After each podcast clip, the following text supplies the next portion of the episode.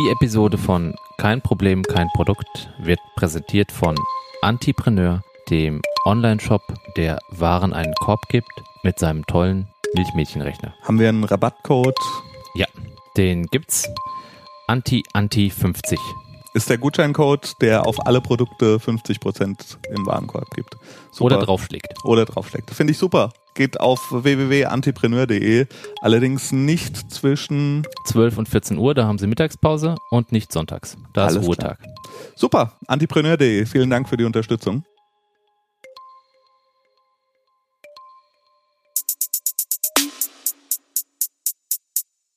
Hallo Christian. Hi Jakob. Willkommen bei unserer ersten Folge des Podcasts Kein Problem. Kein Produkt. Genau. So heißt das Ding nämlich. Und wir sprechen über Stolpersteine, Unterhaltsames und Inspirierendes aus der Welt der schlanken Produktentwicklung. Wobei man sich dann fragen muss, was ist denn die fette Produktentwicklung? Aber das können wir vielleicht nachher nochmal klären. Und werden auch einige Schlagwörter benutzen, wie Lean Startup Business Model Canvas. Oder, Christian? Fuck Your Startup World, wie der Medium-Artikel hieß, der vor kurzem rumging. Aber klar, ähm, wir, wir sollten uns nicht ganz davor verschließen. Ähm, agile Entwicklung, all solche Geschichten, die, die, die fünf Warums rauszufinden. Äh, wenn das Dinge sind, die dich, liebe Hörer, ansprechen, dann bist du hier richtig. Und heute, wie du schon zum Einstieg gesagt hast, geht es um Ideen ganz allgemein, weil Ideen sind das, was am Anfang steht von digitaler Produktentwicklung. Oder irgendeiner anderen Produktentwicklung, aber wir konzentrieren uns eher auf den Bereich digitale Produktentwicklung, obwohl du, Christian, noch ein bisschen mehr Erfahrung hast, denn du hast nicht nur digitale Produkte entwickelt, sondern auch. Ja, also ich bin Produktmanager jetzt schon seit ein paar Jahren und äh, eigentlich fast alle Produkte, an denen ich gearbeitet habe, waren zwar digital, aber hatten eben eine Softwarekomponente oder eine App-Komponente und eine Hardware-Komponente. Also ich habe an so Dingen wie interaktiven Whiteboards gearbeitet, die in paar Millionen Klassenzimmern und Konferenzräumen hängen und äh, an Fahrradcomputern auf iPhone-Basis und lauter so Geschichten. Und äh, habe da, glaube ich, ganz gute Erfahrungen gesammelt, einfach in dieser Kombination von Hard- und Software und wie da ein Produkt gebaut werden kann, verifiziert werden kann und dann im Endeffekt auch irgendwie an den Start gehen kann. Aber sag doch mal, was, was machst du? Also ich glaube, ich bin bei uns beiden vielleicht derjenige, der eher den abstrusen Ideen folgt. Also gestartet bin ich mit meinem Seniorensupermarkt vor über 12, 13 Jahren, den ich nach meinem Studium gegründet habe. Und äh, zwischendurch äh, gab es einige High- und Lowlights mit Antipreneur, auch einem verrückten Webshop mit kuriosen Produktideen. Und äh, zwischendurch habe ich andere Produktideen verfolgt und Freunde unterstützt, ob jetzt bei Schnürsenkeln oder digitalen Produktideen, die ich zusammen mit Entwicklerfreunden vorangetrieben habe. Cool. Ja, ich glaube, wir beide, was uns auszeichnet oder was uns qualifiziert, diesen Podcast zu machen. Neben der Technik? Neben der Technik, neben unserem fortgeschrittenen Alter, äh, ist eben das, dass wir beide, glaube ich, schon an relativ vielen Produkten und Projekten gearbeitet haben, einmal wirklich in Anstellung irgendwo, äh, in Selbstständigkeit irgendwo oder auch ganz lose in unserem Netzwerk von Freunden und Bekannten, die wir haben. Wir haben viele Leute, die äh, selbst äh, Projekte machen, die selbst Dinge entwickeln, die Ladengeschäfte haben und all das. Und äh, wir haben es ja schon beide, glaube ich, ganz oft irgendwie eingebracht und ja, die eine oder andere Weisheit mitgenommen, die wir heute den Hörern hier weitergeben können. Und auch die eine oder andere Idee vielleicht schon mitgeben. Aber was uns vielleicht sogar noch einen Tick mehr auszeichnet, ist, dass wir beide wahrscheinlich schon verdammt viele Fehler gemacht haben. Ganz genau. beim Ideen umsetzen. Ganz genau. Und ähm, mittlerweile auch schon herzlich drüber lachen können. Ähm, auch den Abstand dazu haben, wie man das doch auch falsch angehen kann. Genau, also weil das ist das Wichtigste ähm, um hier beim Buzzword Bingo zu bleiben. Build, Measure, Learn. Wir haben viel gelernt schon. äh, wir haben ganz viel hingestellt und ganz oft gemerkt, naja gut, äh, da muss vielleicht nochmal was passieren.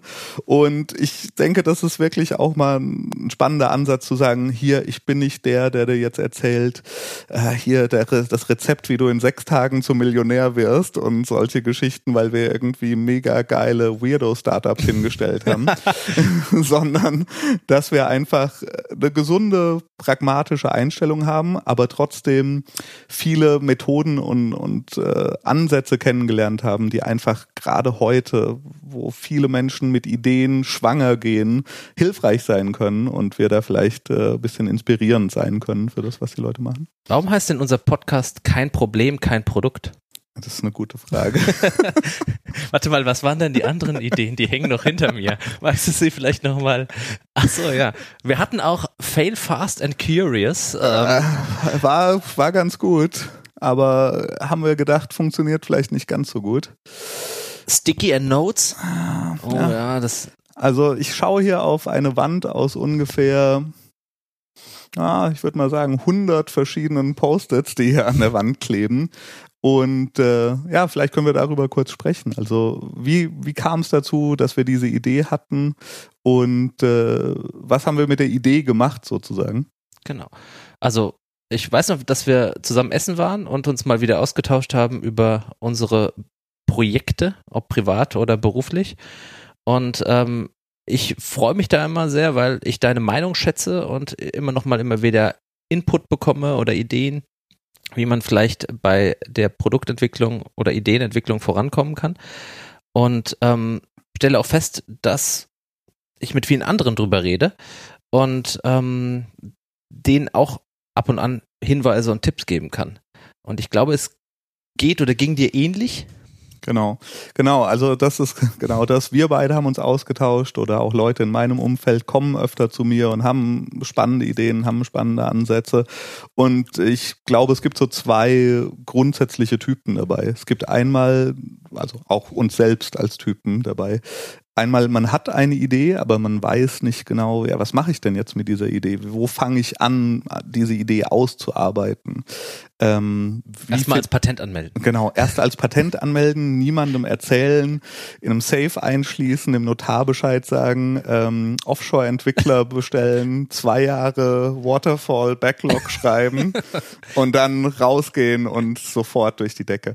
Genau, also das äh, ist, ist der eine Typ, äh, der Ideenhaber, die, die, die haben Ideen, aber die wissen nicht genau, was sie machen sollen oder tun genau das, was, was wir gerade gesagt haben, was ich für nicht so die allerbeste Methode halte.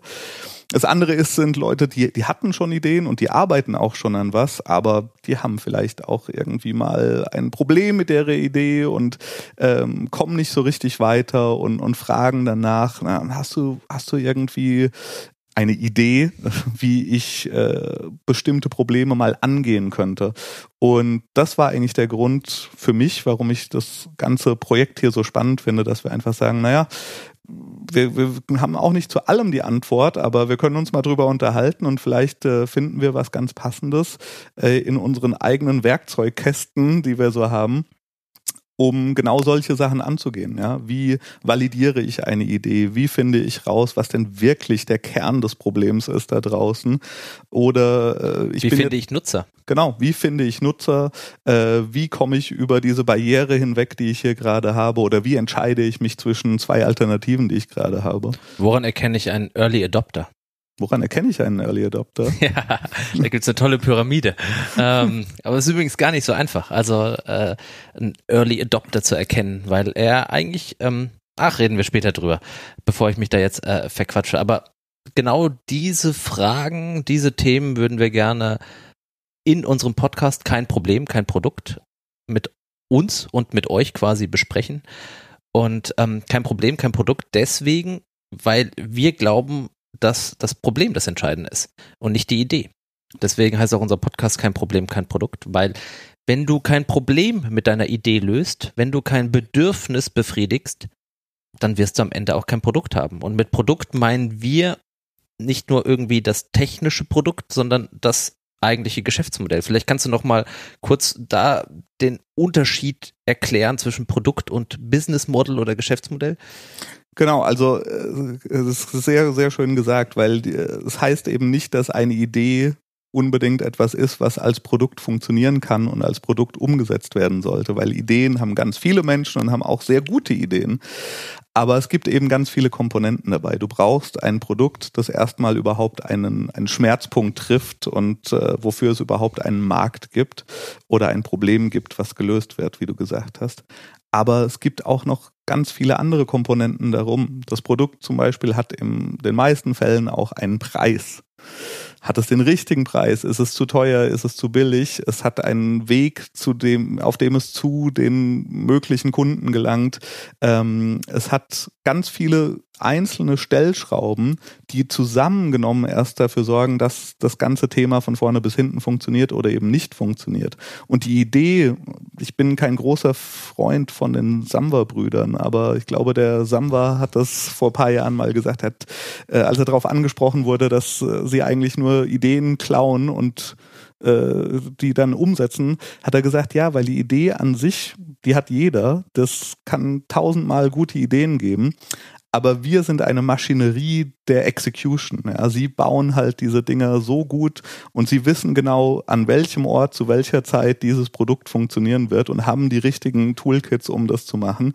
Und äh, ja, wie gesagt, ich bin, bin jetzt kein persönlicher Freund von diesen Menschen und ihrem Geschäftsmodell. Ich bin immer noch sauer, dass sie mir mein Musikfernsehen damals kaputt gemacht haben. Mit mit, Jamba, den, Jamba. mit den Klingeltönen. Ja. ja, aber, aber ich finde, in dieser Aussage, Aussage steckt äh, absolute Wahrheit drin. Ähm, ich glaube, ein anderer Spruch ist irgendwie, die Idee ist ein Prozent von, äh, von einem hundertprozentigen Produkterfolg, den man haben kann. Äh, und, und das stimmt auf jeden Fall. Und Klar, es gehört auch manchmal Glück dazu oder es gehören äh, Umstände dazu, die du nicht wirklich ko komplett selbst beeinflussen kannst. Aber auf der anderen Seite haben wir und haben viele Menschen um uns herum halt auch offensichtliche Fehler schon begangen ähm, auf diesem Weg von einem Prozent zu 100 Prozent. Und das ist eben der Ansatzpunkt, dass ich glaube, mittlerweile gibt es so viele wirklich gute, gute Tools, es gibt so viel einfach durch die ganze digitale Entwicklung, die wir jetzt haben, wo du schnell reagieren kannst, wo du schnell abprüfen kannst, bin ich auf dem richtigen Weg oder muss ich hier nochmal irgendwie ein bisschen umschwenken. Ähm, und da es trotzdem noch ganz viele Leute gibt, denen das nicht klar ist oder die Angst davor haben, solche Methoden mhm. anzuwenden. Also für mich gibt es auch entscheidend, glaube ich, was ich, was ich jetzt mittlerweile kennengelernt habe, natürlich gibt es die Tools, die technischen Tools, die einem helfen bei der Ideenentwicklung, Ideenumsetzung. Es gibt die Methoden, ähm, die verschiedenste Baukästen liefern.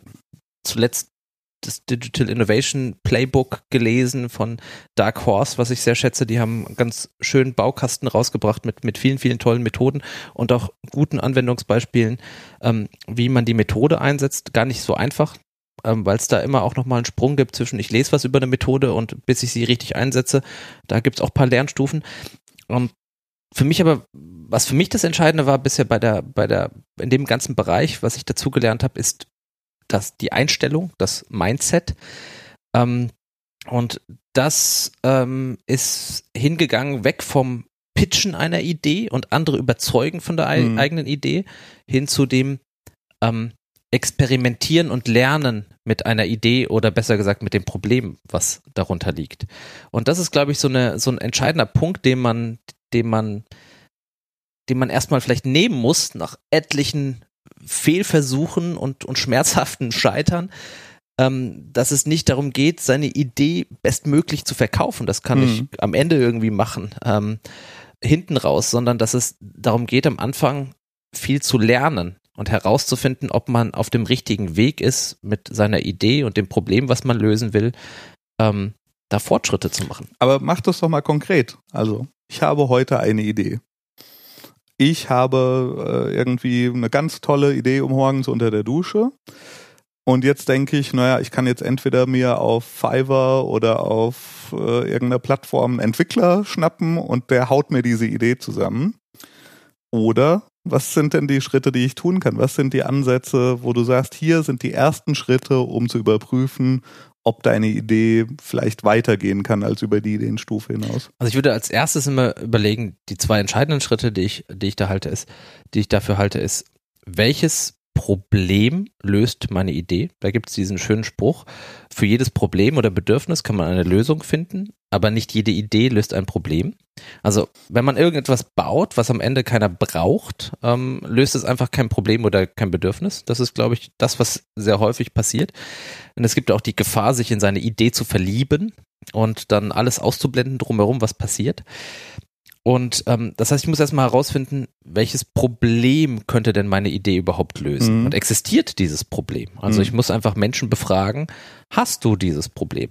Und da ist es auch ganz gut, vielleicht nicht seine Freunde und Familie und sein engstes Umfeld zu befragen, weil wenn man Glück hat, mögen die einen mhm. und sagen dann viel nettere Sachen als äh, vielleicht Fremde und sagen, ja, ja, ja, ja, ja, mhm. ähm, da bist du auf dem richtigen Weg, ja, ja, das Problem habe ich, sondern in irgendeiner Form muss man herausfinden, ob dieses Problem denn existent ist. Und dazu muss man natürlich herausfinden, das ist der zweite Teil, wer ist denn die Zielgruppe? Mhm. Wer sind die möglichen Nutzer? Und das ist so das erste Spiel, was ich machen würde, ist zu überlegen, ich habe eine Idee, an wen adressiere ich oder wen adressiert diese Idee und welches Problem löst sie? Okay. Also würdest du sagen, solche Tools wie Business Model Canvas, Lean Canvas, mit denen kannst du erstmal selbst spielen sozusagen, weil diese Tools dich mit genau diesen Fragen konfrontieren. Ähm, wie geht's aber dann weiter? Also ich denke, ich gehe jetzt einfach mal davon aus, dass diese Tools was sind, was da kommt man drauf, wenn man sozusagen ein bisschen sich Gedanken macht äh, um Startups, um Ideenentwicklung, Produktentwicklung. Aber was kommt danach? Ich glaube, vielleicht ja, ist das der Schritt, wo viele scheitern, weil genau. sie sagen, naja, jetzt, ich habe das ausgefüllt, sieht weiterhin gut aus. Also ausgefüllt ist, ähm, ja, habe ich auch am Anfang gedacht, naja, wenn man es ausfüllt, ist alles gut. Also erstmal muss man, glaube ich, verstehen, dass das äh, lebendige Dokumente sind, ja, mhm. dass so ein Lean Canvas oder ein Business Model Canvas sich ständig verändert und dass man sie Schritt für Schritt ausfüllt und man fängt zumindest beim Lean Canvas ähm, im ersten Feld an, dem Problem und dem zweiten der Zielgruppe. Die beiden versucht man irgendwo zu matchen und man versucht dann die Probleme und die Teilprobleme, die man hat, ähm, zu notieren, möglichst in einfacher Sprache, kurz und knapp und prägnant. Und jetzt kommt, glaube ich, der ganz anstrengende, unangenehme Teil, den viele nicht machen, weil sie ihn entweder nicht wissen, nicht können oder nicht ähm, wollen, ihn zu machen. Und der heißt rausgehen, nämlich mhm. mit den Leuten sprechen, ob sie dieses Problem haben. Und in der Literatur klingt das immer so ein bisschen simpler und einfacher, weil sie amerikanisch geprägt ist. Hm. Ich glaube, die Mentalität ist dann nochmal eine andere, einfach mit äh, rauszugehen, sich vor ein Starbucks zu stellen in San Francisco und Leute anzuquatschen für einen Kaffee und ihn, mit ihnen über bestimmte Probleme zu reden oder ihnen irgendwelche Prototypen, Lösungsideen zu zeigen. Und das ist, glaube ich, der Teil, der hier vielen schwerfällt, mhm. mit rauszugehen und erstmal herauszufinden, ist das Problem existent, haben das andere und vor allem, wie schmerzhaft ist es, wie sehr nervt es und wie häufig kommt es vor, weil das sind die entscheidenden Faktoren bei dem Problem, für das ich dann eine Idee äh, und habe und eine Lösung entwickle. Ja, ich glaube, da äh, hast du recht. Es ist auf der einen Seite bisschen eine, ein Mentalitätsunterschied. Also ich habe auch zum Beispiel eine Zeit lang in Kanada äh, gearbeitet und war auch oft in den USA zum Arbeiten. Stimmt, genau solche Sachen haben wir dort ganz äh, oft gemacht. Mittags in die Cafeteria gestellt mit einem Prototypen und einfach Leute angequatscht und Sachen rausgefunden. Ähm, auf der anderen Seite ist es eben nicht nur die Mentalität, sondern es ist auch einfach Arbeit, die dahinter steckt. Und auch da wieder zurück der Punkt, naja, man, was mache ich dann mit diesem Feedback, was ich gesammelt habe? Oder wie ordne ich dieses Feedback richtig ein? Und ich glaube, das ist was, wo, wo man eben auch äh, aufpassen muss, dass man sich nicht zwingt, rauszugehen, aber so voreingestellt ist, dass man das Feedback auf jeden Fall so dreht, dass trotzdem die Idee weitergeht. Und diese Ehrlichkeit äh, sich selbst gegenüber ist, glaube ich, was, was man erst lernen muss oder wo man echt vorsichtig sein muss, dass man da äh, nicht in die Falle tappt. Ich glaube, das geht nur über die Einstellung. Also das habe ich auch bei mir selber gemerkt, dass wenn man es irgendwann schafft, einen Schalter im Kopf in die andere Richtung zu legen, dass man sagt, man ist eigentlich wie in einem, oh, man ist eigentlich wie in einem Labor und experimentiert und man stellt seine Annahmen auf, seine mhm. Hypothesen, Problemhypothesen und Lösungshypothesen, überlegt sich dazu Experimente, wie man sie abtestet mhm. und ähm, führt diese Experimente durch und hat dann Ergebnisse und schaut, ob diese Ergebnisse den Erwartungen entsprochen haben oder ob da einfach was anderes rauskam. Das kann eigentlich auch, da kann, wenn man diese Arbeitsform verinnerlicht, akzeptiert, fängt das eigentlich auch Spaß zu machen, auch wenn ein Ergebnis rauskommt, das man vielleicht nicht erwartet hat oder irgendwie anders ist. Ja. Die andere Form ist, sich in seine Idee zu verlieben, mit niemandem drüber zu sprechen, einfach alles äh, Feedback, und Feedback ist auch nochmal ein spannendes Thema, ähm, zu ignorieren, das Ding durchzuziehen, durchzuzimmern und ähm, dann auf den Markt zu bringen oder rauszubringen und sich zu wundern, warum es niemand mag, benutzt, liebt, kauft oder sonst irgendwas. Ja ich sage nicht, dass das, vielleicht ist es auch möglich, da gibt es ja Ansätze, des, den Genius-Ansatz, ja. ja, der Tüftler, der da irgendwo in seinem Keller sitzt und genau weiß, was die Menschen brauchen. Ich glaube nur, dass je mehr man sich selber mit seiner Idee beschäftigt, desto mehr bekommt man ein verzerrtes Bild seiner ja. Idee. Also es fehlt einfach der Abgleich. Und man hat ja schon Arbeit reingesteckt und Energie ist reingeflossen und es ist dann verdammt schwer, an einen Punkt zu kommen, zu sagen, ich lasse es oder man will sich zwingen, dass es irgendwie zum Erfolg wird. Ja, ich glaube, das ist was äh, genau was was schwierig ist für Menschen, gerade die innerhalb eines Unternehmens äh, Produkte und Ideen und sowas zu managen haben, weil das Unternehmen natürlich irgendwie darauf angewiesen ist, Innovation zu schaffen und neue Produkte zu schaffen und neue Features zu schaffen. Ähm, und das ist der der spannende, aber undankbare Job eines Produktmanagers zu ganz vielen dieser Ideen dann eben oft auch Nein zu sagen, weil eben genau das rauskommt, wenn man die Idee oder die Idee genauer beleuchtet, ähm, dass man eigentlich sagt, nee, das können wir nicht machen, denn es löst nicht wirklich ein Problem oder es passt nicht zu unserer Zielgruppe, die wir haben.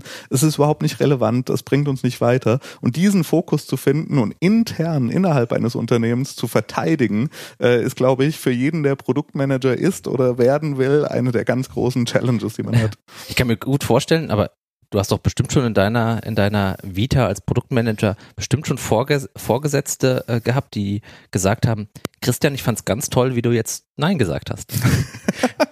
dass wir diesen Schritt nicht gemacht haben. Ja, genau. Also ich sag mal so, das ist was, was zum Glück innerhalb von Produktmanagement-Gruppen was ist, was passiert. Also ich äh, hatte den Luxus, in relativ großen Produktmanagement-Teams schon zu arbeiten, äh, wo dieser Mindset, diese Einstellung da war, wo eben auch wirklich gesagt wurde, ja cool, wir haben hier einen Fehler nicht begangen. Wir haben keine Ressourcen verschwendet auf Entwicklung von irgendeiner Idee ähm, oder zumindest nicht mehr Ressourcen, als wir gebraucht haben, ja, sondern wir haben vielleicht nur schnellen Prototypen gemacht und gemerkt, okay, nee, so nicht und weiter.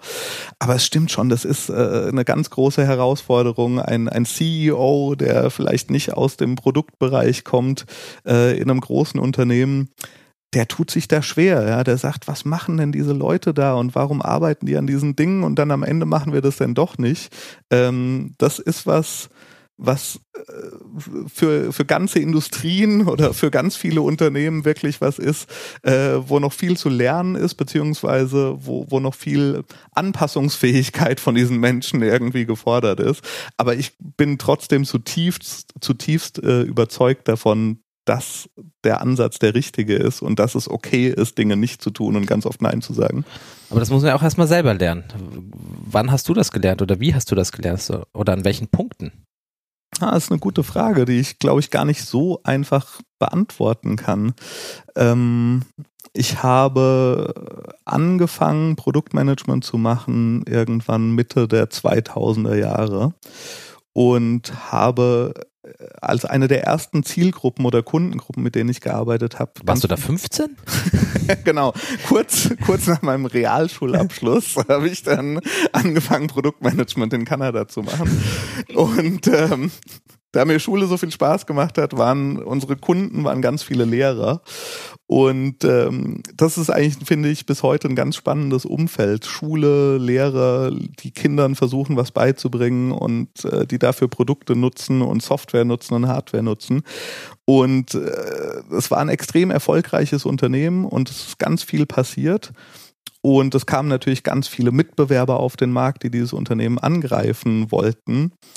Und da ist es natürlich ganz schnell dann zu den Diskussionen gekommen, ja, die machen jetzt aber das und das, also die, der Mitbewerber, da müssen wir jetzt was Besseres, Größeres, Schnelleres, mehr machen.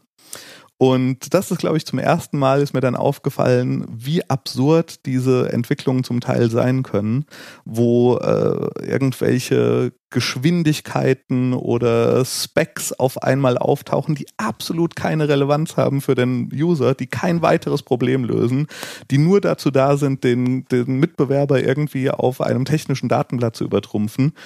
Und wo ich dann begonnen habe, eben zu realisieren, gut, eigentlich musst du hier Nein sagen. Da werden Ressourcen gebunden, die, die wirkliche Probleme lösen könnten, äh, um Quatsch zu machen.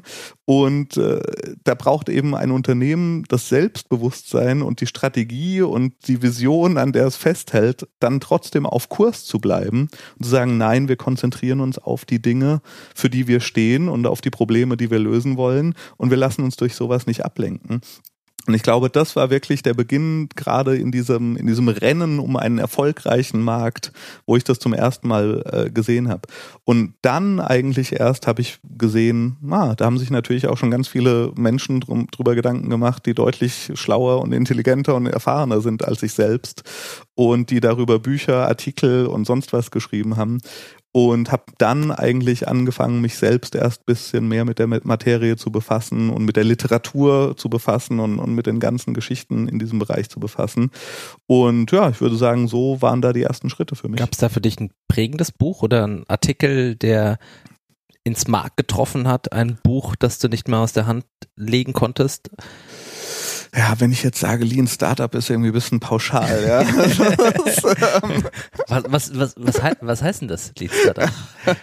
Ja, Vielleicht nee. wissen das ja einige unserer Zuhörer gar nicht. Also wer, wer Lean Startup nicht kennt, ähm, auch wenn es mittlerweile wirklich abgedroschen ist und schon so ein bisschen Fadenbeigeschmack hat, sollte es trotzdem in die Hand nehmen und sich anschauen, ähm, weil das eben fast, kann man sagen, mittlerweile das Standardwerk ist ähm, für diesen, diesen Lean-Ansatz, also den schlanken Ansatz, äh, von dem du zum Einstieg auch gesprochen hattest, mit möglichst wenig Mitteln ähm, Hypothesen zu validieren beziehungsweise auszuprobieren, Experimente zu machen und ganz schnell äh, zu, die Möglichkeit zu haben, den Kurs zu korrigieren und nicht eben am Anfang erstmal sieben Millionen Venture Capital verbrennen müssen, um irgendwie äh, 20 Entwickler jahrelang an irgendwas schrauben zu lassen. Und äh, ich denke, das war wirklich so ein, so ein Augenöffner für ganz, ganz viele Leute draußen. Aber es gibt eine ganze Reihe. Also äh, klar, es gibt ganz viele Leute, die darüber schreiben. Es Intercom hat der Blog ist klasse, gell? Ja, Intercom Blog, beziehungsweise sie haben ja dann da aus den Blogartikeln auch ein Buch gemacht, äh, Intercom on Product Management, was ich bis heute super finde, auch wegen dieser super einfachen Graphen und Schaubilder, die da drin sind, die, die jeder ähm, innerhalb seines Unternehmens mal benutzen kann, einfach rausnehmen kann und sagen kann, guck mal, hier sind so ganz einfache Schaubilder, die erklären, warum wir Fokus auf A, B oder C legen müssen. Und äh, das, das fand ich immer spannend.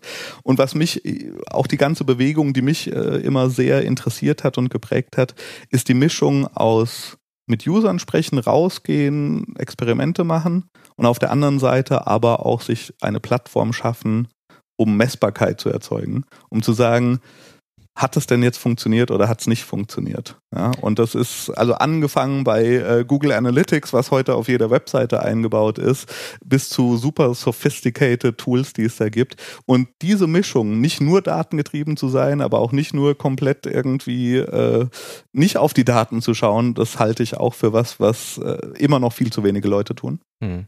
Also Build, Measure, Learn ist ja da das Stichwort. Bauen, messen, lernen, der Zyklus bei dem ich auch selber ganz ehrlich sagen muss, dass ich mit zwei von den Sachen mir auch lange schwer getan habe. mit Measure und Learn. Ja. Bauen war die Devise. Immer weiter, immer drauf, um dann irgendwann zu merken, klappt nicht, funktioniert nicht. Und ähm, das Messen, die Metriken, das ähm, irgendwie versuchen, sein Experiment greifbar zu machen, seine Annahmen zu validieren, wie du schon gesagt hast, ähm, das kam auch erst bei mir viel später. Da war vorher mehr intuitives Arbeiten da. In den seltensten Fällen lag man richtig, hm. häufig lag man falsch. Und das ist aber eigentlich eine sehr, sehr, sehr hilfreiche Methode. Und ich glaube, im, im Lean Canvas ist es ein Feld auch, äh, Metriken, ähm, dass man sich auch schon vorher überlegen muss, okay, wie kann ich denn in irgendeiner Form meine ersten Annahmen ja. Messen? Aber was, was hieß das denn? Wie, wie misst man denn? Also du hast, wie würdest du denn eine Messung, eine Metrik aufsetzen in diesem Build Measure Learn Klar, das ist, ist, ist natürlich, ähm, hängt ganz stark davon ab, wo man ist in der, in der Phase seines Produkts. Ja. Heute sprechen wir über Ideen. Gerade in der Ideenphase halte ich es noch für relativ schwierig. Äh, in der Ideenphase kann man schlecht KPIs aufstellen und super hart messen oder es ist zumindest schwieriger. Vielleicht kann man so ein KPI haben wie bestätigte Probleme. Also genau. Das, ja. also ich habe mit 50 Leuten geredet und 40 sagen mir davon, genau. es nervt sie. Also kann das schon eine Metrik sein für auf, dich? Auf jeden Fall. Also ich, ich halte es für wichtig, ähm, mit vielen Leuten zu sprechen, aber man muss gar nicht mit zu vielen Leuten sprechen. Also man erhält eine belastbare Zahl auch, wie du sagst, wenn man mit 50 Leuten gesprochen hat, halte ich, oder mit 30, ja. Es gibt äh, im, im Usability Research äh, irgendwie ab dem sechsten lernt man schon eigentlich nichts Neues mhm. mehr, äh, ist da die Theorie und das halte ich auch für relativ plausibel. Und das, das finde ich schon richtig. Später ist es dann eigentlich einfacher, diese Metriken aufzustellen und auch zu messen, äh, wenn man erstmal ein Produkt hat, was Menschen auch in ein bisschen größerer Zahl benutzen. Aber klar, in der Ideenphase ist es trotzdem wichtig, sich abzustecken und vorzunehmen, welche Punkte will ich denn abklopfen und, und wie komme ich denn auch zum Ergebnis und zum Entscheidungspunkt? Das ist genau das, was ich äh, gemeint habe, als ich gesagt habe, ja, jetzt habe ich dieses Ding ausgefüllt äh, und, und wie mache ich denn jetzt weiter? Und genau das ist der Ansatz, dass man eben sagt, okay, ich mache weiter, indem ich jetzt sage, na gut, hier sind die Punkte, die ich ähm, klären möchte und hier ist irgendwie ein Kriterium, was ich aufstelle für meine Hypothesen. Und wenn von 50 Menschen 45 was ganz anderes sagen, als was meine Hypothese ist, dann ist das eine relativ eindeutige Metrik. Kommen wir jetzt zu einer meiner Lieblingskategorien in unserem Podcast. Startups erraten. Etablierte Kategorie in Folge 1. Ich finde es jetzt schon super. Ich hoffe, dass es auch unseren Zuhörern gefällt. Ich habe hier die Gründerszene Seite auf. Und zwar die Datenbank mit den Unternehmen. Du gibst mir jetzt einen Buchstaben aus dem Alphabet und eine Zahl. Dann werde ich das Startup suchen. Ich werde dir dann den Namen sagen. Und dann wirst du versuchen zu erraten, welches Problem dieses Startup wohl löst. Okay, okay. Äh, lass uns mit dem T beginnen. Mhm. Und bei T gibt es bestimmt viele. Ich sag mal T 9. Das ist doch auch ein Produkt. Von Handy-Tastatur her. Okay. Talent Frogs. Talent Frogs. Talent Frogs ist ein Startup, das sich darauf spezialisiert, Tiere zu vermitteln, die in Filmen auftreten, die unglaubliche Talente haben. Und ihr erstes Tier, das sie hatten, war ein Frosch. Dieser Frosch ist der Frosch aus dem Werbespot von früher, der im Wetterglas die kleine Treppe hochgelaufen ist. ich muss mich gerade sehr zusammenreißen. Also, ich halte dagegen. Okay. Ich klick's jetzt an. Talentfrogs.de ist die kreative Alternative zu klassischen Online-Jobbörsen. Talentfrogs hilft Unternehmen zusätzliche Bewerber, bla bla bla. Gibt es irgendwas Spezielles? Ah, langweilig. Hier ist noch so ein Satz. Zudem werden die Bedürfnisse der stark wachsenden Multi-Optionsgesellschaft angesprochen. Was zur Hölle ist die Multi-Optionsgesellschaft? Keine Ahnung. Okay, also. Nee, Talentfrogs Nein. Nein, sollten, die sollten andere Probleme lösen. Ja, ich finde das viel sympathischer mit den, äh, mit den Tieren, die eingesetzt werden. Komm, dann möchte ich aber auch, dass du eins errätst. Sehr gerne. E4. Gott, es ist ein Startup von Gründerszene, Datenbank, Unternehmen, ähm, das ich noch nicht mal richtig aussprechen kann. Es heißt entweder Earable oder Earrebel oder ich weiß nicht wie. Es wird geschrieben E-A-R-E-B-E-L. Was macht Earrebel?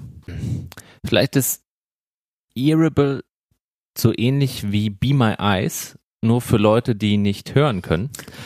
ähm, also Be My Eyes ist ja die App, eine wunderbare Idee, finde ich ganz toll, die das Problem löst von blinden Menschen, die Mhm. über die App jemanden ganz schnell erreichen können, der ihnen dann sagt, was sie da in der Hand halten, also äh, oder was im Kühlschrank ist und und Earable ist bestimmt das Äquivalent für Leute, die vielleicht nicht so gut hören können.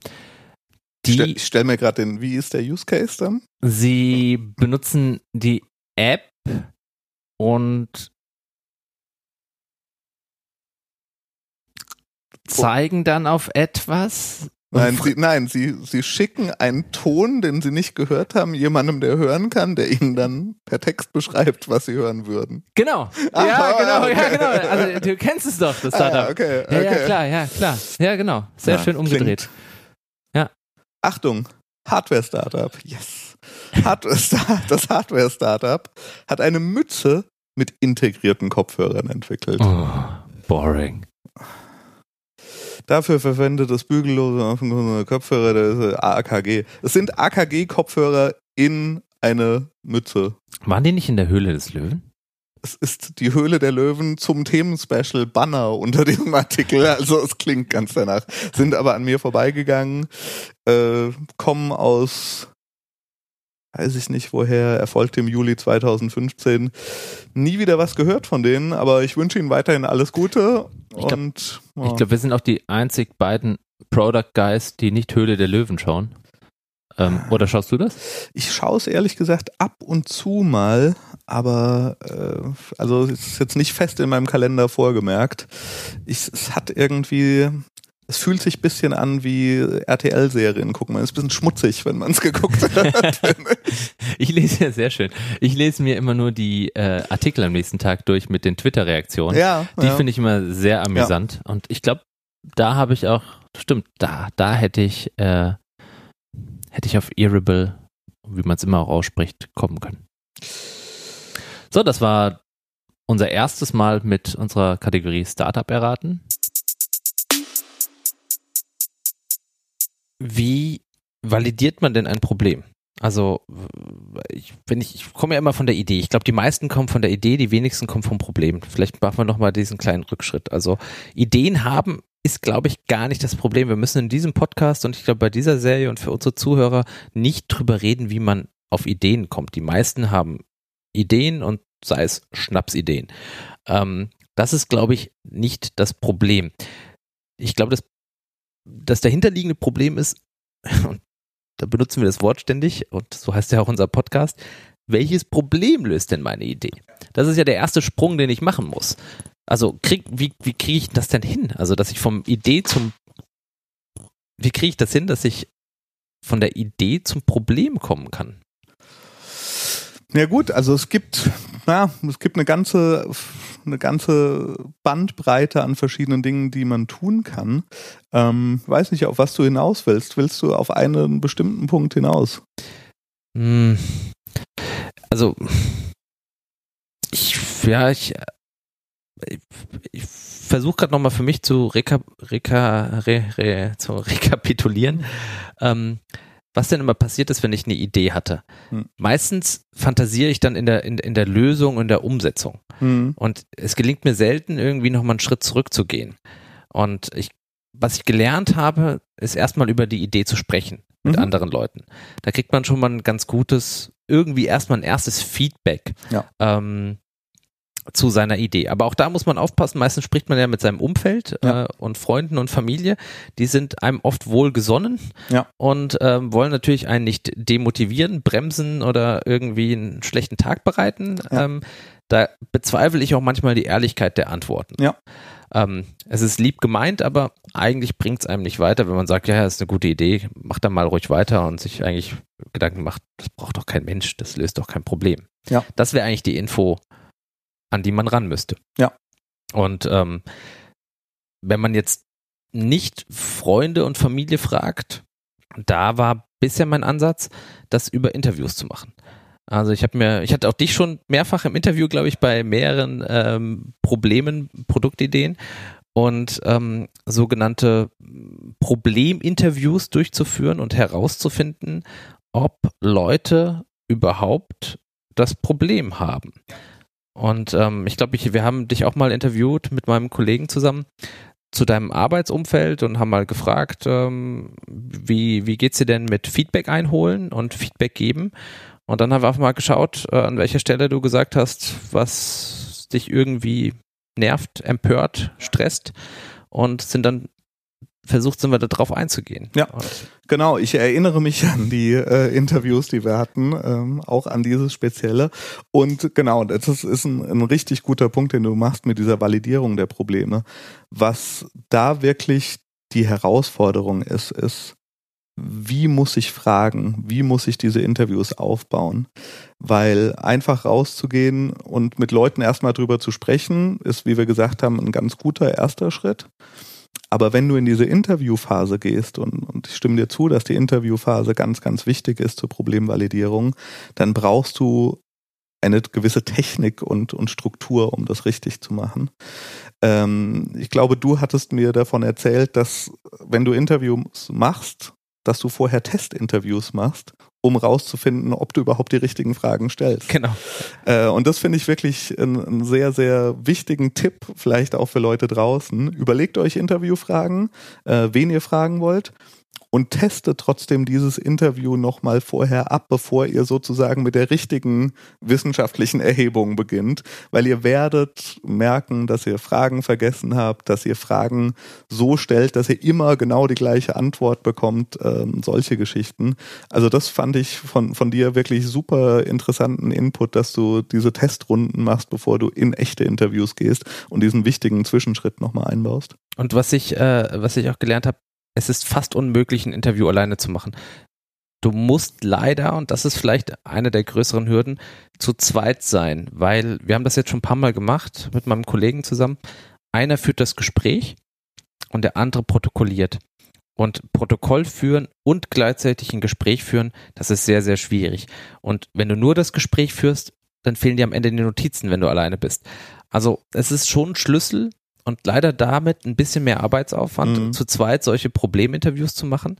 Und wir haben auch ein paar Probleminterviews erst gebraucht, um auch herauszufinden, dass man wirklich direkt danach zusammenfassen muss. Also man hat seine Notizen und dann muss man sich sofort besprechen und ähm, sein, sich austauschen, weil es gibt auch teilweise wirklich Verzerrungen. Der eine hört etwas, der andere nicht versteht es so und diesen Abgleich brauchst du direkt und dann sozusagen deine Notizen zu machen es muss da nicht hundertprozentig wissenschaftlich sein, ein, alles transkribieren und, und, und festhalten, sondern es geht darum, den Eindruck, den man gewonnen hat vom Gegenüber.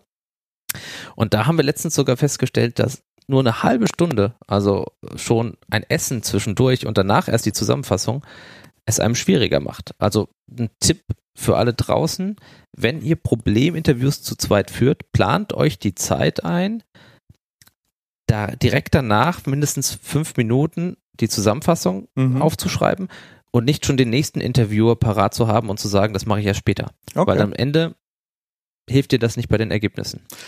Das klingt sehr einleuchtend und ähm, das stimmt, dass das wahrscheinlich auch eine Hürde ist für einige Leute, weil man hat vielleicht nicht den Kollegen oder die Ressource oder den Freund, der, der einem hilft dabei. Ähm, aber was ich festgestellt habe, ist, dass viele Leute auch nicht allergisch sind, wenn man fragt, macht's dir was aus, wenn ich das Interview aufnehme? Ja, einfach nur ein Telefon auf den Tisch legen und Aufnahme drücken äh, kann schon zum gewissen Teil ersetzen, dass man zu zweit zum Interview kommt. Mhm. Noch besser ist, wenn man vielleicht sogar die Möglichkeit hat, äh, Dinge aufzunehmen im, im Video. Ja. Ähm, da muss man natürlich immer schauen, passt das von der Situation her, passt das von den Interview-Gegenübern her, äh, dass man nicht creepy wird, wenn man da irgendwie die Leute filmt. Aber das vielleicht noch als Follow-up-Tipp zu diesem Ganzen. Ähm, Im Zweifelsfall einfach fragen, kann ich kurz hier ein bisschen mitschneiden, weil ich möchte mir später dazu noch Notizen machen und ich möchte mich mich während des Gesprächs auf dich als Interviewpartner konzentrieren. Und das ist ein guter Punkt. Und vielleicht hat man die Möglichkeit, im Nachhinein noch jemand Zweites dazu zu ziehen und sich das mit ihm nochmal anzuhören und seinen Eindruck des Interviews ja. ähm, dann zu besprechen. Dann tappt man vielleicht auch nicht in die Falle, nur das zu rauszuhören aus dem Aufgezeichneten, was man gerne hören möchte ja. und was einen irgendwie bestätigt und hat nochmal jemanden, der da einen vielleicht abgleichen könnte. Und man spart sich zumindest Termin- oder Logistikprobleme oder Themen. Siehst du, das, daran hatte ich noch gar nicht gedacht. Ich hatte jetzt immer das Glück, quasi ähm, ein, ein, Teampartner zu haben, ähm, bei dem bei uns, äh, mit dem wir zusammen das gemacht haben. Aber ja. ich glaube, so als, als Workaround ja. ähm, klingt das doch ganz, ganz gut. Ja. Sollte man ausprobieren. Ja. Vielleicht noch ähm, aus unserer Erfahrung, also ich glaube, so die, die, die Obergrenze, um auch, ich glaube, im Lean Startup Buch wurde das mal erwähnt, so 20 Leute zu interviewen. Also ich glaube, wir liegen meistens zwischen 10 und 20 und das gibt einem einen ersten, ersten guten Eindruck. Und bei Interviews, um äh, das nochmal, also das klingt jetzt so groß, das sind 10 bis 15-minütige Interviews. Also da muss man sich jetzt nicht irgendwie erschrecken im Sinne von, ich interviewe da jemanden zwei Stunden. Das kann man auch gut in Mittagspausen machen. Ähm, wenn, oder mit den anderen, wenn sie Mittagspause haben. Ähm, das ist also möglich. Und ich meine, klar, zehn Interviews a 15 Minuten sind zweieinhalb Stunden, aber danach hat man schon mal einen ganz guten Einblick, ob das Problem ähm, denn überhaupt existiert, ob es vielleicht, ob es wahrgenommen wird vom Gegenüber, wie häufig es auftritt Konkrete Fragen sind da wichtig, habe ich festgestellt. Also wann hattest du zuletzt mhm. das Problem? Wenn da jemand anfängt, sehr lange zu überlegen, mhm. ähm, dann kommt man aus so einem hypothetischen Raum wie, ja, ja, das, das kenne ich das Problem und dann fragt man, ja, wann hattest du das denn zuletzt? Und dann kommt irgendwo eine Antwort vor sieben Jahren im Sommerlager. Da weiß man schon, naja, es ist jetzt kein akutes ja. Ding. Ja. Ähm, und ähm, die, die fünf Why-Fragen. Aber vielleicht kannst du noch mal äh, zu, den fünf Whys. Fünf Whys. Ja, ja fünf Whys, äh, die, die fünf Warums äh, ist, ist eine ganz interessante Technik, wie ich finde, äh, dass man eben jemanden, jemandem eine Frage stellt und danach fragt, warum. Und danach wieder fragt, warum. Und danach wieder fragt, warum, bis man fünfmal das Warum gefragt hat. Bis man gehasst wird. bis man gehasst wird. Genau. Ähm, das ist, es klingt teilweise bisschen absurd oder, oder mag irgendwie so klingen, als ob man den Gegenüber damit nervt, aber auch da aus Erfahrung kann ich sagen, eigentlich ist es gar nicht der Fall. Ähm, aber es bringt einen wirklich deutlich näher an das Herausfiltern oder wirklich an den Kern der Sache, über die man eigentlich mit dem Gegenüber sprechen möchte, weil ganz oft eben die erste Antwort eine ist, die extrem oberflächlich noch ist und die gar nicht so richtig den Kern des Problems oder den Kern äh, der, der Bedürfnisse ausdrücken kann. Und mit jedem Mal warum kommt man der ganzen Sache erfahrungsgemäß ein kleines Stückchen weiter. Und äh, ja, wie, wie du sagst, ab dem fünften Mal kann es auch sein, dass man nervt, aber das hat sich deshalb, glaube ich, so etabliert mit den Fünfen. Oder ich weiß nicht, gibt es da irgendeinen anderen Grund für die fünf? Ich, ich, glaub, ich, ich weiß auch nicht. Ich glaube, das ist, äh, ist, ist so ein ganz guter Wert. Wenn man fünfmal gefragt hat, kommt man teilweise wirklich an ganz interessante Punkte und, und nach dem dritten Warum nimmt es manchmal eine Wendung. Ähm, also wirklich ganz, ganz praktische Fragen. Ja, ja nee, das, also ich habe ähm, das auch letztens in Interviews gestellt und ähm, es ist auch gar nicht so einfach, muss man an der Stelle sagen. Also ähm, da nachzuhaken. Ähm, ganz hilfreich fand ich in dem Buch Digital Innovation Playbook von Dark Horse, äh, der Agentur aus Berlin. Die haben ein großes Kapitel den Interviews gewidmet und den Fragetechniken und haben da nochmal ein paar Alternativfragen sozusagen, mit denen man das Gespräch fortführen kann, eingeführt. Da kann man sich nochmal ein bisschen, ähm, bisschen Munition holen, mhm. um das nächste Warum zu stellen. Ja. Aber ähm, bei diesen Warums kommt man manchmal an, an, an tiefer liegende Bedürfnisse, auch solche wie Anerkennung. Mhm. Man möchte, Leute wollen wahrgenommen werden. Es geht um Prestige. Das ja. ist nicht das, was sie einem sofort sagen, ähm, weil sie vielleicht denken, naja, ähm, das ist jetzt vielleicht nicht gewünscht zu hören ja. oder sie schämen sich dafür. Und aber es geht wirklich darum, an, an das tiefere Bedürfnis ja. heranzukommen, das Problem im Kern zu, zu erwischen. Ja, nee, dieses Rausschälen ist, ist wirklich einer der großen Vorteile von dem, äh, von den fünf, fünf Warums, die man da fragen kann. Aber das ist ja wirklich gut. Jetzt hat man praktisch angefangen mit einer Idee, die man morgens unter der Dusche hatte, äh, oder wo auch immer. Bei mir ist wirklich die Dusche. Ja, ich, bei mir ist oft auch die Dusche. Ist Ich habe auch eine Theorie, warum. Warum? Weil, also ich bei mir ist Ideen kommen bei mir beim, beim, beim Duschen und beim Joggen. Und, ähm, und ich habe mich gewundert, warum sie nicht beim Fahrradfahren kommen. Und beim Joggen, ich laufe immer die gleiche Strecke. Und das heißt, mein Gehirn, glaube ich, kennt den Weg und Mhm. braucht keine, keinen keinen Aufwand, keine Konzentration, keine Energie, um irgendwie was zu scannen. Und beim Fahrradfahren kann ich aber nicht so abschalten wie beim Joggen, weil es einfach viel zu gefährlich ist in unserem Darmstädter Straßenverkehr Ja. ähm, dass ich die ganze Zeit aufpassen muss und dann fehlt einfach irgendwie äh, die, die Kapazität, um, um, um vielleicht auf irgendwas Neues zu kommen. Und Duschen ist ähnlich. Ich habe schon ein paar Mal in meinem Leben geduscht. Ich weiß, was mich da erwartet. äh, ich kenne meinen Körper halbwegs Ja. und ähm, da gibt's wenige überraschende Situationen, außer wenn die Wasserwerke mal streiken, ähm, so dass das Gehirn völlig abschalten kann und deswegen kommen mir oft die Ideen. Da habe ich nur manchmal das Problem des Notierens. Ich bin schon wirklich paar Mal wirklich aus der Dusche rausgeschlittert und fast aufs Maul geflogen mit mit und ohne Handtuch, weil ich irgendeine bescheuerte Idee notieren wollte und Angst hatte, dass ich sie einfach bis dahin vergesse. Ich habe eine super Idee für dich. Ja. Leg dir doch in deine Dusche einen Whiteboard-Marker, mit dem du auf Glas schreiben kannst. Ah, aber ich habe kein Glas in der Dusche. Ah, okay, sorry. Kein, es ist noch ein bisschen Ah, okay. Altbau. Verstehe. Gut, äh, Hast du eine Glasdusche? Natürlich. So. Aber ist, nervt das nicht mit, mit dem, ähm, Bei dem- Abwischen? Bei dem bisschen Kalk hier in Darmstadt. Nein, aber ähm, ja, aber ich äh, genau, es geht mir tatsächlich wie dir. Also äh, Radfahren, mit dem ich mich gerade auch beruflich viel auseinandersetze, ist tatsächlich eine interessante Geschwindigkeit für den Menschen, wo es schwer ist, sich auf andere Sachen zu konzentrieren, weil es zu schnell geht äh, für, für das Gehirn. Deshalb mir kommen auch die meisten Ideen unter der Dusche oder beim äh, Joggen beziehungsweise Spazieren gehen, weil man da im Automatismus ist. Und äh, das, das Zweite ist, dass man da auch nicht unbedingt immer auf Smartphone starrt, was ganz gut ist und das Gehirn ein bisschen Freiraum hat. Aber das, das, was ich sagen wollte, ist, das ist der erste Schritt. Der zweite Schritt ist diese Idee, in ein Framework, in, in eine Vorlage irgendwie mal einzutragen, um zu überprüfen, na, diese Vorlage stellt mir ein paar Fragen, kann ich diese Fragen beantworten oder habe ich irgendwie ganz offensichtliche Punkte, die ich erst nochmal durchdenken muss? Und äh, dein dritter Punkt mit den Interviews äh, ist, ist finde ich, dann wirklich schon das Problem zu validieren. Da ist man schon ein ganz schönes Stück gegangen. Ähm, und das Erschreckende ist, wie viele Menschen diese drei Schritte nicht gehen und trotzdem Produkte herstellen. Und manchmal sogar auch Erfolg haben. Ja. Also wir wollen ja nicht behaupten, dass es nur so geht halt, ja. Und es gibt ja auch irgendwie die Treffer. Ja. Aber ähm, es kann eigentlich diese Methode oder diese Lean Startup Methode hilft einfach nur schnell zu erkennen, ob sich etwas lohnt, weiterzuführen und dann Ja. abzubrechen.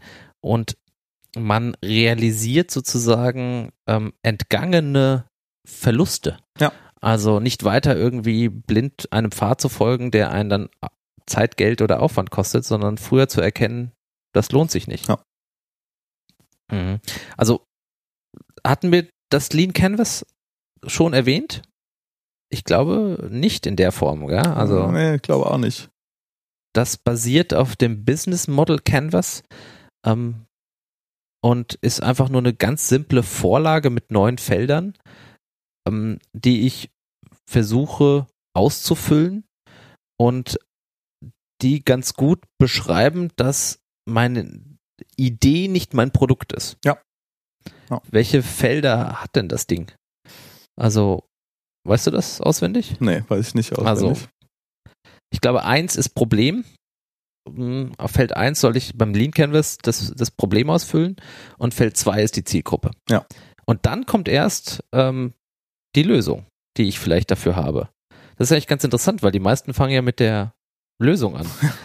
Ja. Und dann stellt sich ja immer die Frage, hier, die dann auch berechtigt gestellt wird, A, für wen soll es denn sein? Ja. Und B, welches Problem löst es denn? Ja. Und das Canvas dreht das ja um, indem ja. du beim Problem anfängst. Ja. Dazu noch eine kleine Ergänzung aus meiner Erfahrung. Ähm, Leute tendieren dazu, die Zielgruppe zu weit zu fassen. Ah ja, wieso Zielgruppe All? Also Zielgruppe genau All, every, every human being. ja. ähm, das ist was, was ich schon ganz oft beobachtet habe und äh, für extrem gefährlich halte. Ähm, und, und daher halte ich es für extrem wichtig, genauso fest zu definieren, für wen ist mein Produkt nicht weil genau das führt dazu, dass du wiederum schärfer abbilden kannst, für wen es denn ist. Ja. Es hilft einem gedanklich zu sagen, für den nicht, für den nicht, für den nicht, für den nicht und sich äh, über die Gründe dafür Gedanken zu machen. Ähm, das ist wirklich was, was mir schon oft geholfen hat, dieses für wen nicht auch zu definieren. Stimmt, stimmt. Und ähm, wenn wir bei der Zielgruppe sind, ähm, also das ist mir jetzt auch schon ein paar Mal passiert in der in, in, in der Produktentwicklung. Ähm, zu viele Zielgruppen gleichzeitig ins Visier zu nehmen. Da hat man verdammt viele Hypothesen oder Annahmen, die man validieren muss ja. und man springt die ganze Zeit hin und her. Und ähm, man braucht ja auch Zugriff auf die Zielgruppen. Also ja. ich, wenn ich jetzt eine sehr exotische Zielgruppe habe, Eskimos, ähm, die gerne ähm, Shishas, rauch, Shishas rauchen, ja, dann ähm, muss ich ja auch erstmal Zugang zu dieser Zielgruppe haben. Gibt doch Facebook-Gruppen für alles. kein Problem. Stimmt, die sollten wir mal googeln.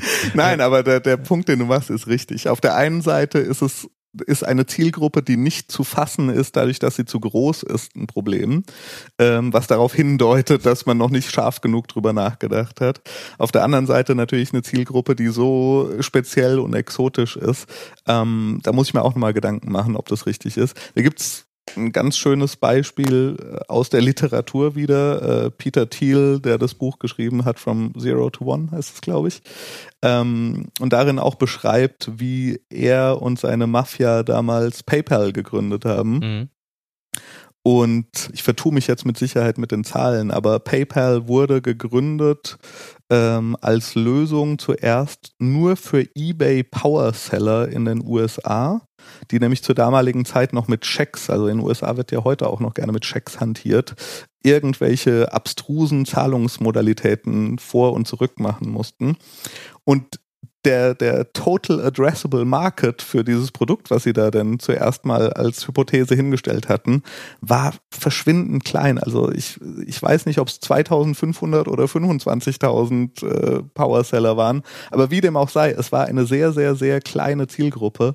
Und äh, was er eben sagt, was ihnen extrem geholfen hat, ist sie konnten die gut ansprechen, weil die waren alle auf Ebay und äh, waren alle als Powerseller direkt zu erkennen. Äh, und sie konnten die eben extrem gut verstehen und extrem gut rausarbeiten, was denn wirklich die Probleme dieser Zielgruppe sind und dann eben immer weitere Schichten sozusagen ans Produkt anbringen, um rauszugehen aus der Power-Seller-Nische. Und heute Millionen von Menschen nutzen PayPal, um Freunden, Verwandten, wem auch immer Geld zu schicken oder im Internet ihre Einkäufe zu bezahlen.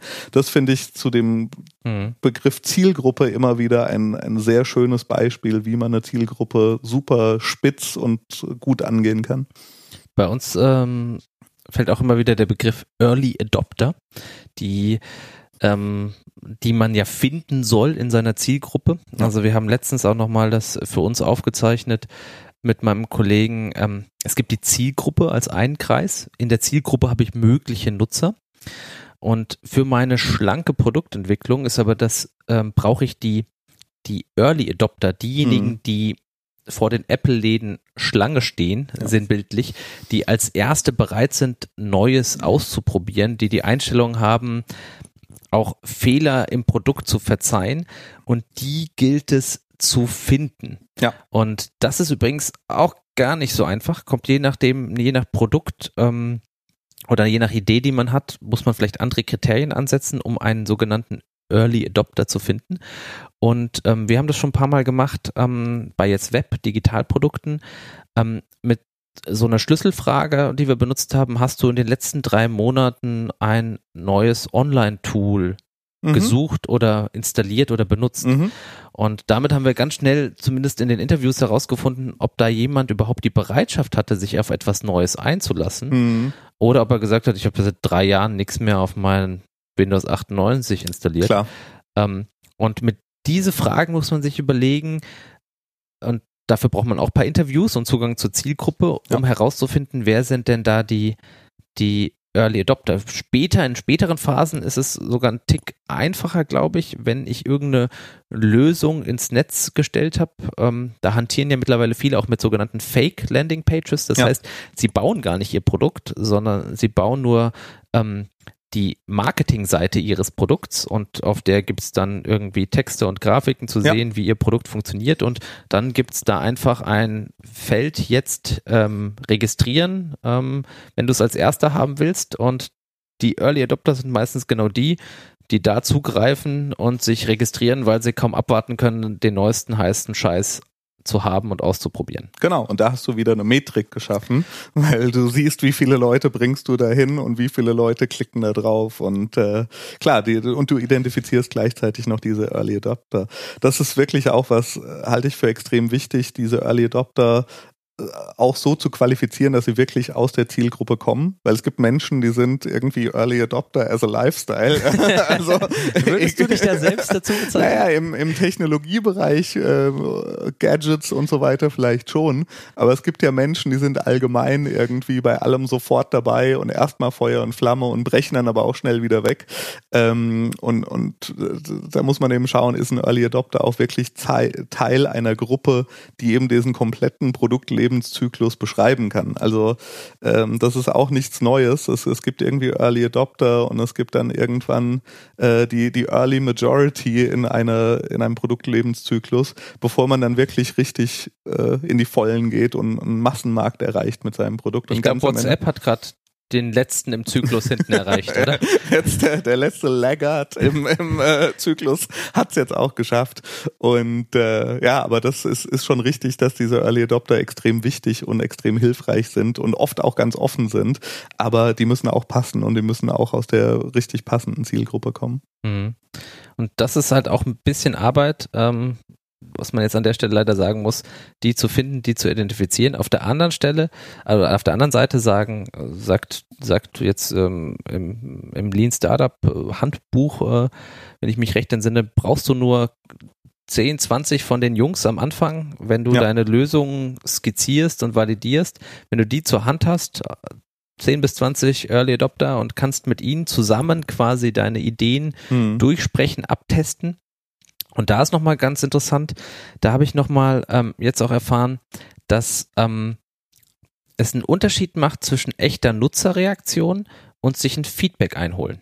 Okay. Also das, ähm, ich kann dir ein Beispiel nennen, also ich könnte ja zum Beispiel ähm, mir irgendeinen Service, eine Dienstleistung ausdenken und mache dafür einen Flyer. Mhm. Jetzt habe ich zwei Möglichkeiten, diesen Flyer abzutesten.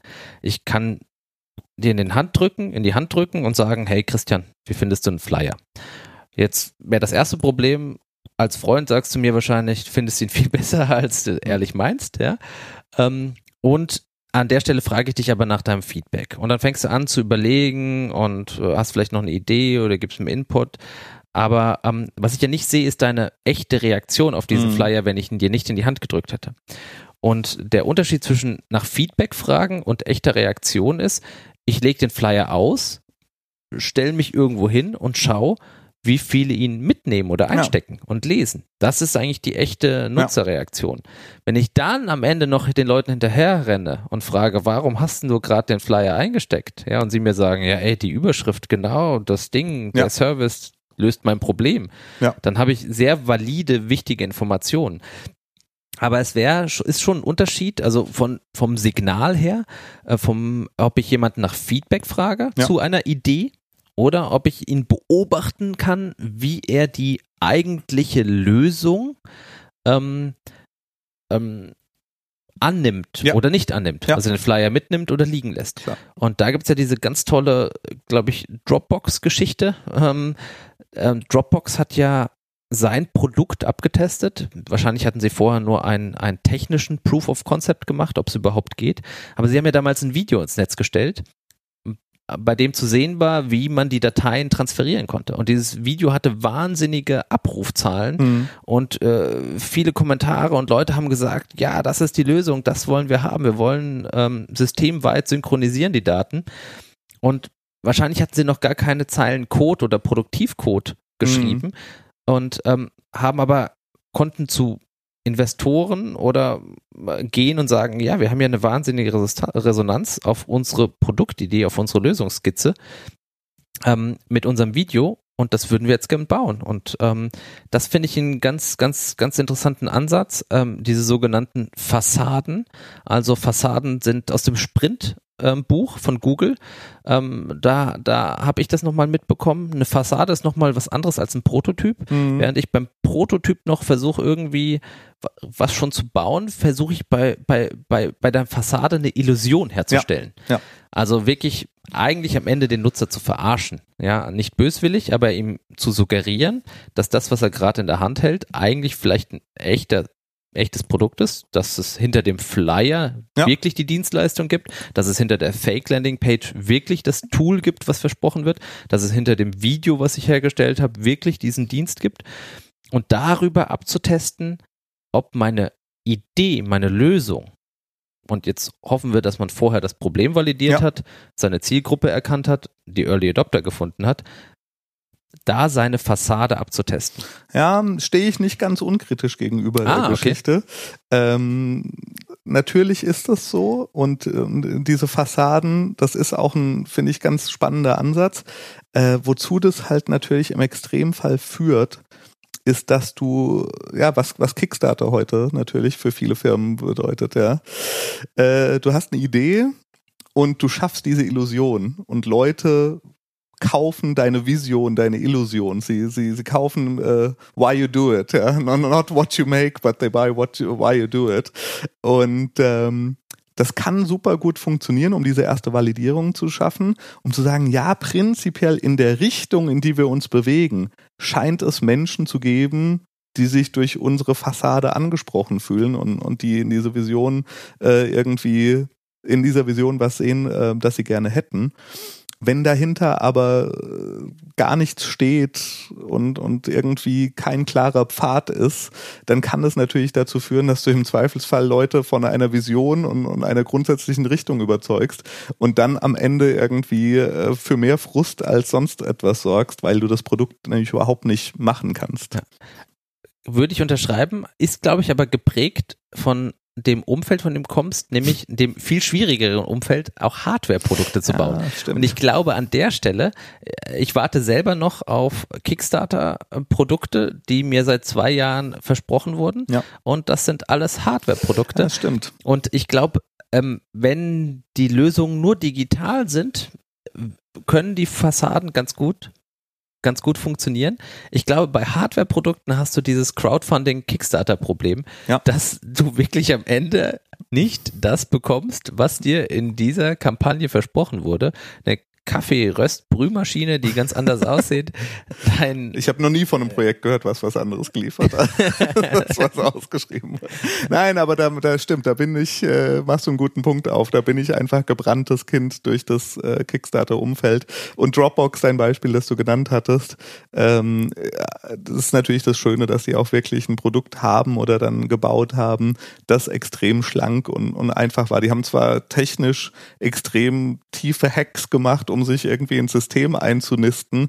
Aber prinzipiell äh, war das ja eine cleane Idee, die sie irgendwie nach außen getragen haben und, und dadurch schön validieren konnten.